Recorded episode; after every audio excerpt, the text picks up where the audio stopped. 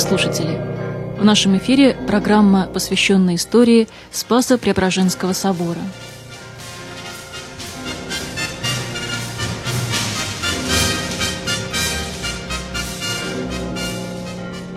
Программу ведет священник Сергей Савченков.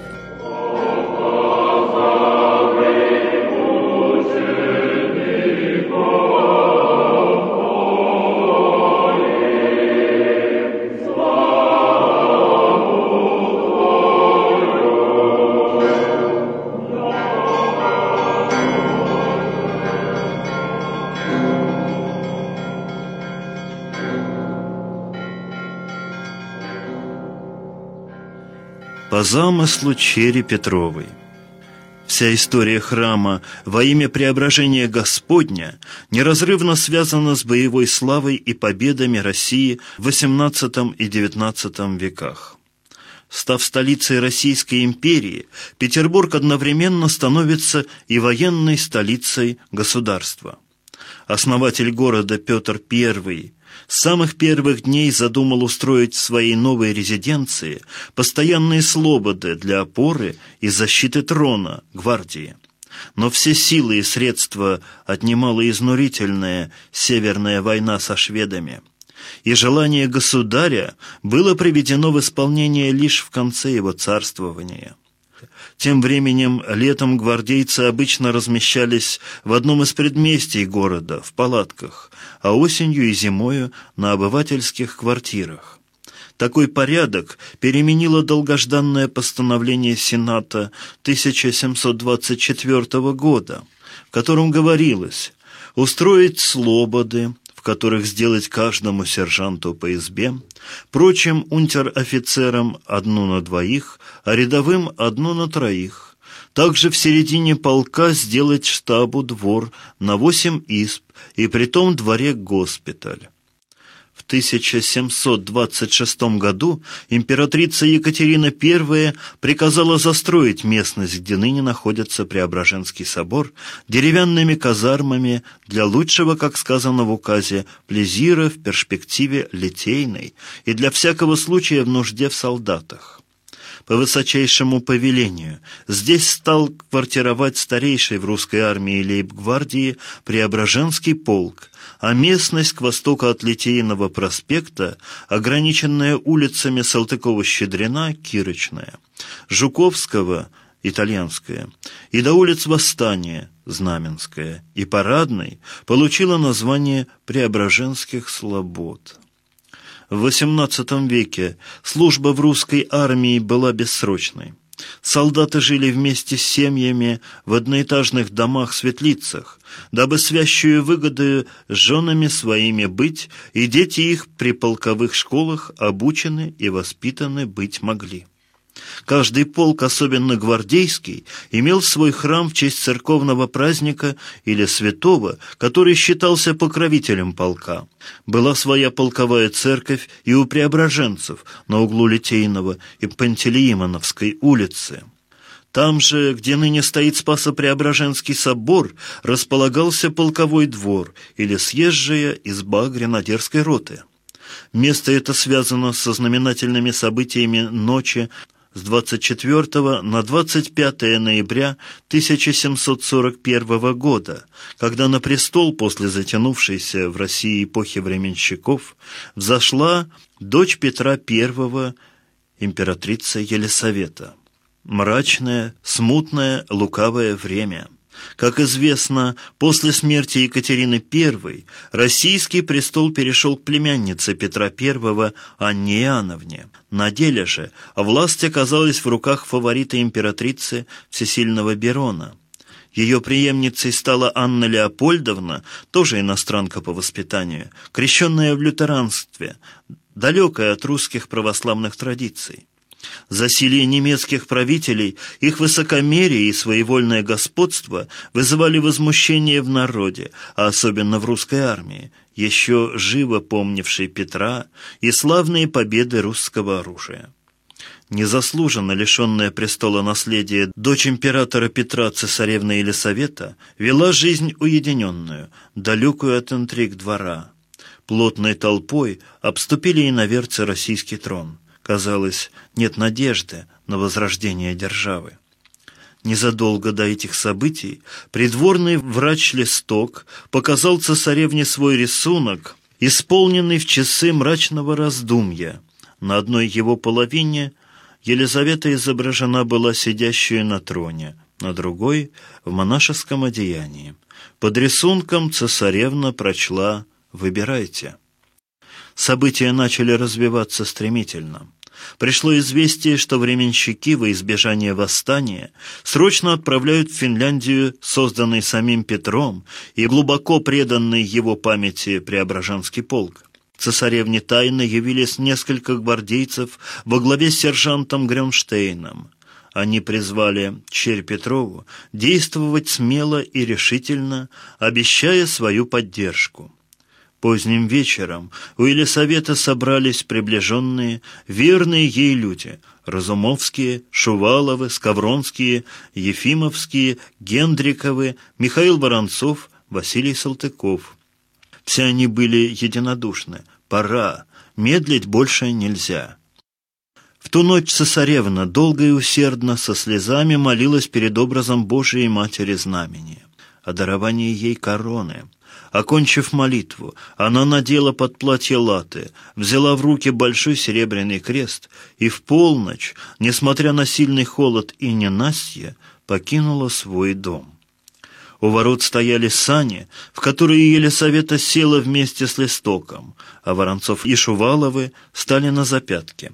И лошади понеслись по пустынным улицам, казармам гвардейцев, где теперь стоит собор Преображенского полка.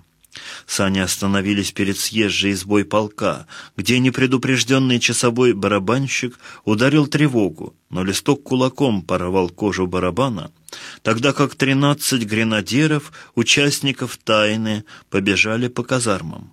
А в несколько минут собралось несколько сот человек. Преображенцы хорошо знали и любили Елизавету. У многих она была восприемницей на крестинах детей кому хотите верно служить».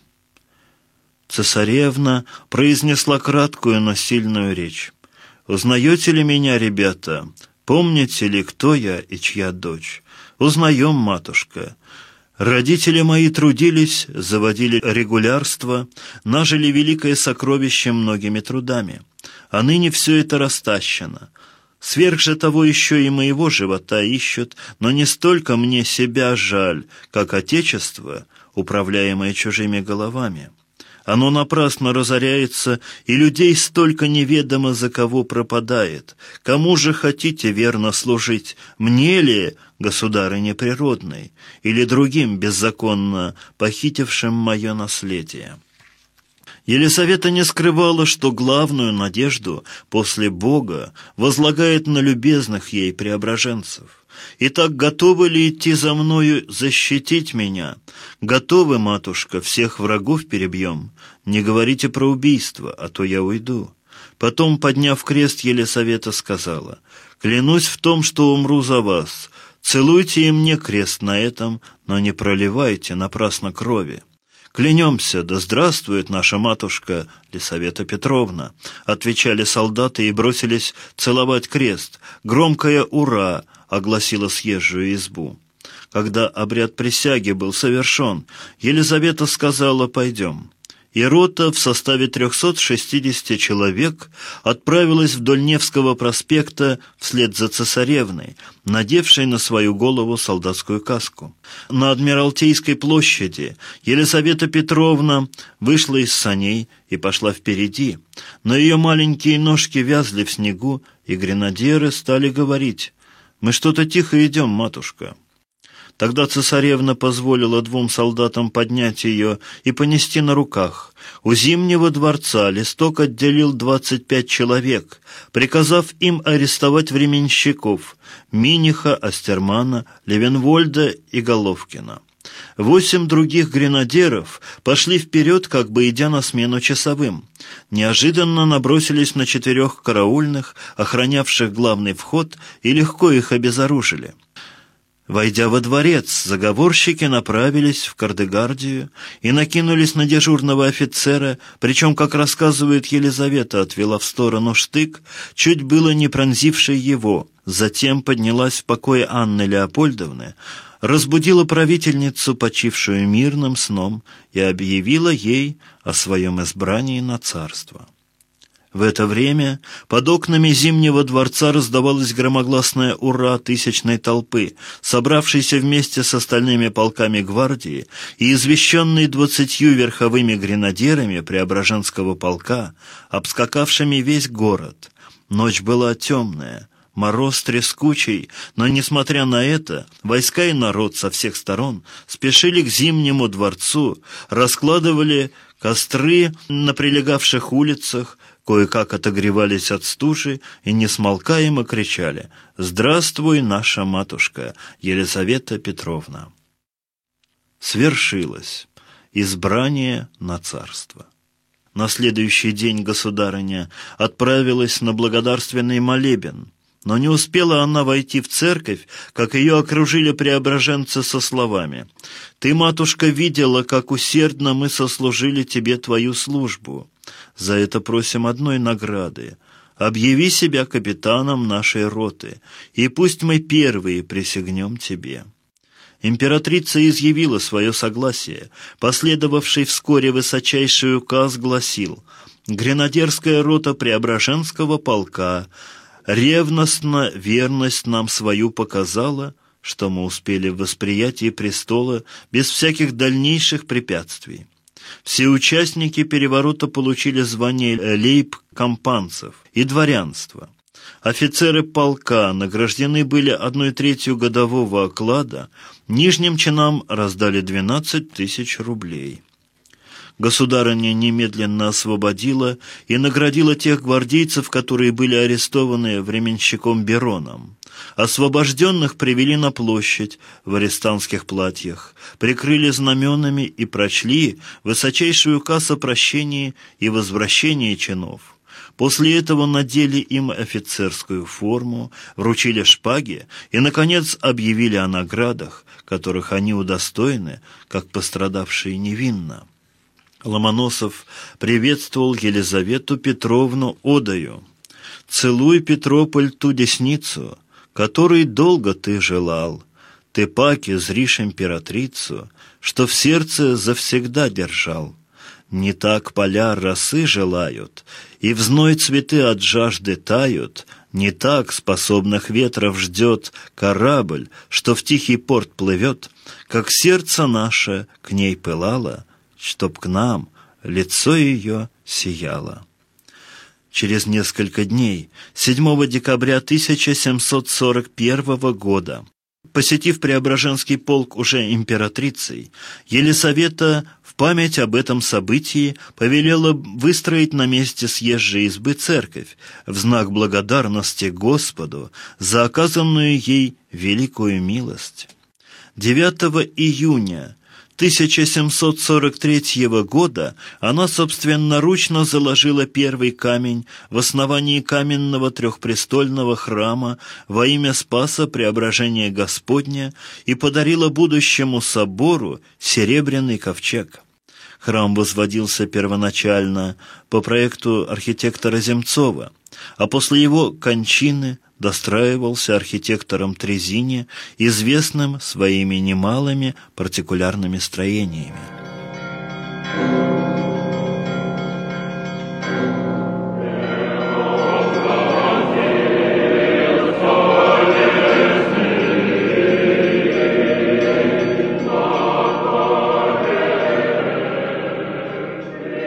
О пяти деревянных главах позлощенных императрица принимала живое участие в постройке задуманного ею храма.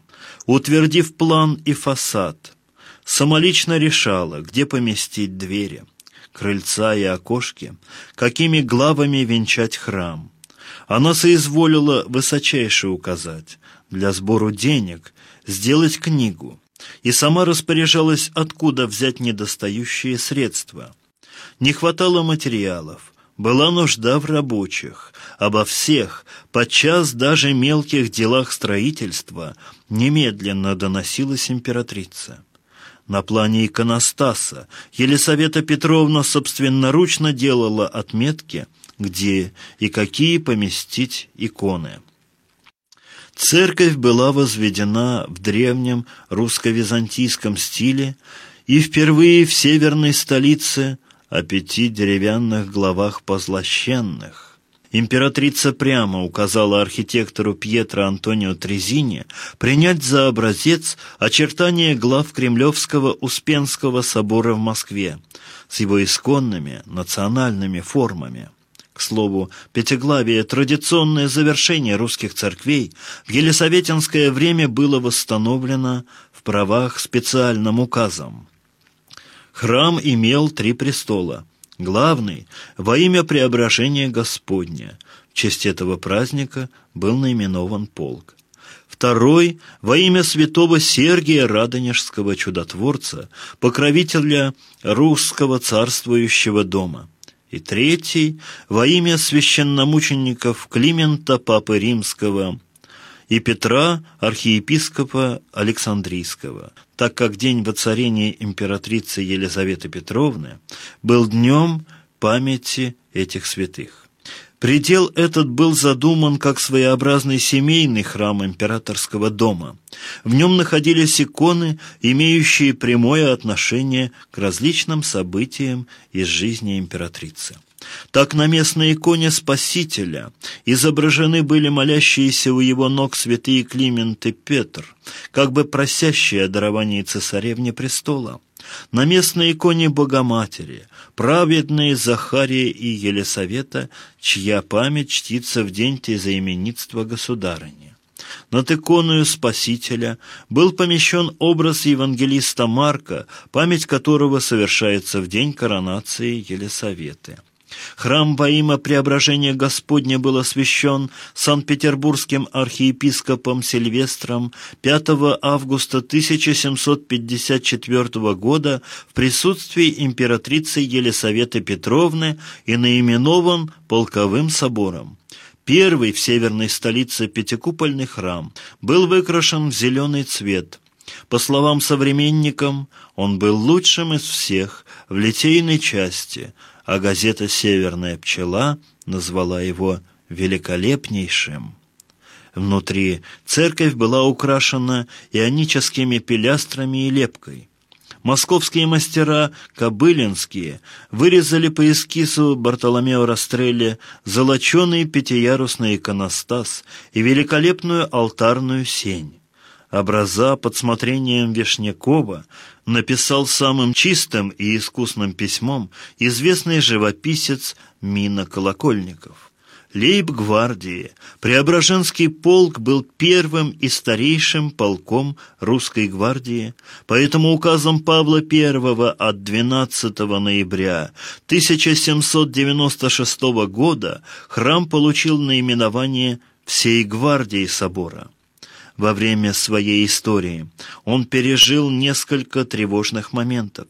В связи с переводом лейб-гвардии Преображенского полка на Миллионную улицу собор 19 января 1799 года был обращен в приходскую епархиальную церковь.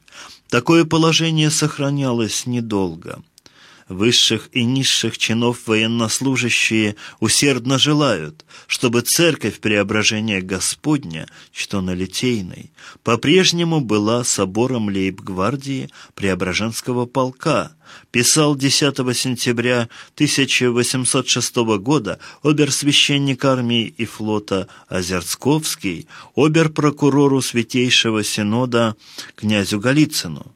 Такое желание полка – нахожу я правильным. Он и полк из лейб-гвардейских, будучи первый, иметь особенную церковь должен.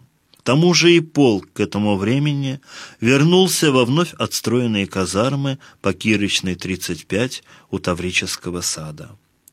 1806 году государь-император Александр I повелел епархиальному ведомству передать Преображенскую церковь обратно полку с прежним наименованием всей гвардии собора.